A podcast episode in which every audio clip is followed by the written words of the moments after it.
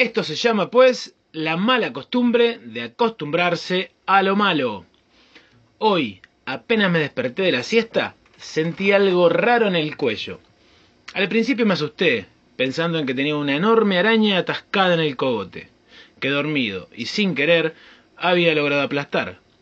Pero no, no era una araña, sino el barbijo de mierda que esta pandemia me puso hace ya más de un año atrás y de prepo. Resulta que cansado de perder este tipo de protectores, de tanto ponerlo y sacarlo a cada rato, un día le puse un hilito desde un elástico hasta el otro en la nuca, cosa de dejármelo en el cuello como si fuese un collar. Debo decir que este truco me dio bastante resultado. Llevo más de cuatro meses usando el mismo barbijo, ahora que lo pienso, nunca lo lavé. Antes de eso solía perderlo al menos una vez por semana a 200 pesos cada uno más o menos, bueno, hagan ustedes la cuenta. Como si en Bariloche nos faltaran accesorios, nos trajeron uno más, el barbijo.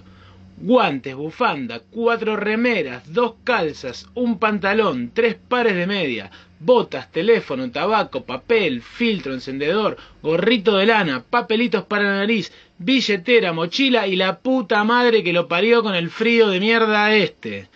Pero lo de esta tarde me sorprendió. Dormir la siesta con el barbijo al cuello. Bajé las escaleras del bungalow indignado. La gente se acostumbra a todo, me dijo una vez un jefe para el que yo trabajaba y que llevaba nueve meses de atraso en el pago de los aguinaldos a sus empleados. Yo, claro, era uno de ellos. Y tenía razón, el muy hijo de puta. Cuando terminó de pagar los aguinaldos atrasados había pasado ya más de un año y medio de la fecha que le correspondía hacerlo y ningún empleado se había quejado. Hoy por hoy me siento muy feliz de no trabajar más ahí. Mejor dicho, de no haber cumplido mis 50 años de edad trabajando ahí. Volvamos al barbijo, este que nos impusieron para sobrevivir.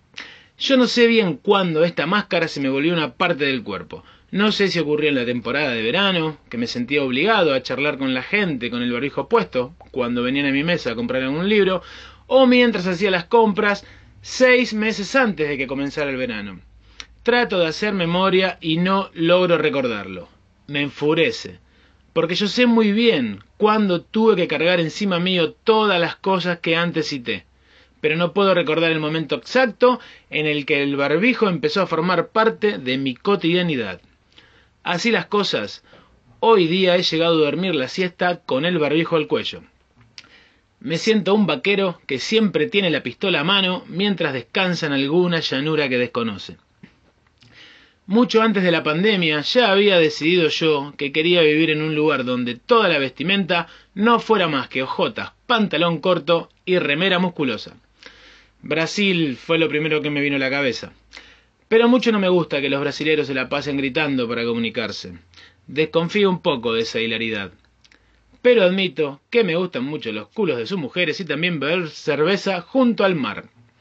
Acá en Argentina todavía no entiendo por qué no existen bares junto al mar. Te podés comer 400 churros y 70 choclos grasosos, pero si te tomas una cerveza sobre la playa, la gente te mira de reojo. Con el tiempo, a regañadientes, acabé por admitir que somos una sociedad llevada de las pestañas hacia la infelicidad. Y lo que más bronca me da es con cuánta disposición de nuestra parte lo fuimos y vamos permitiendo. No digo iremos, porque soy una persona optimista. Alguna vez abriremos los ojos antes de abrir el ojete.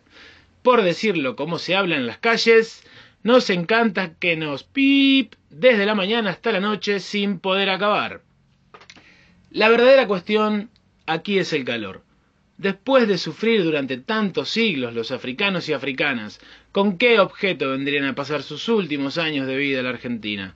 ¿Para sufrir todavía más con el frío? ¿Para deprimirse con el tango? La necesidad te hace práctico. Les moroches prefieren la samba. Ojo con las decisiones que toman los pueblos históricamente sumidos una vez que se liberan. Escuchemos esas voces al menos una vez. La verdad siempre cae sobre nosotros con un mazazo que no logramos esquivar.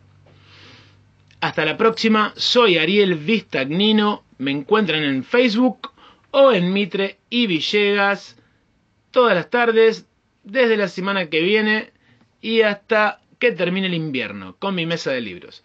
Un beso grande, random.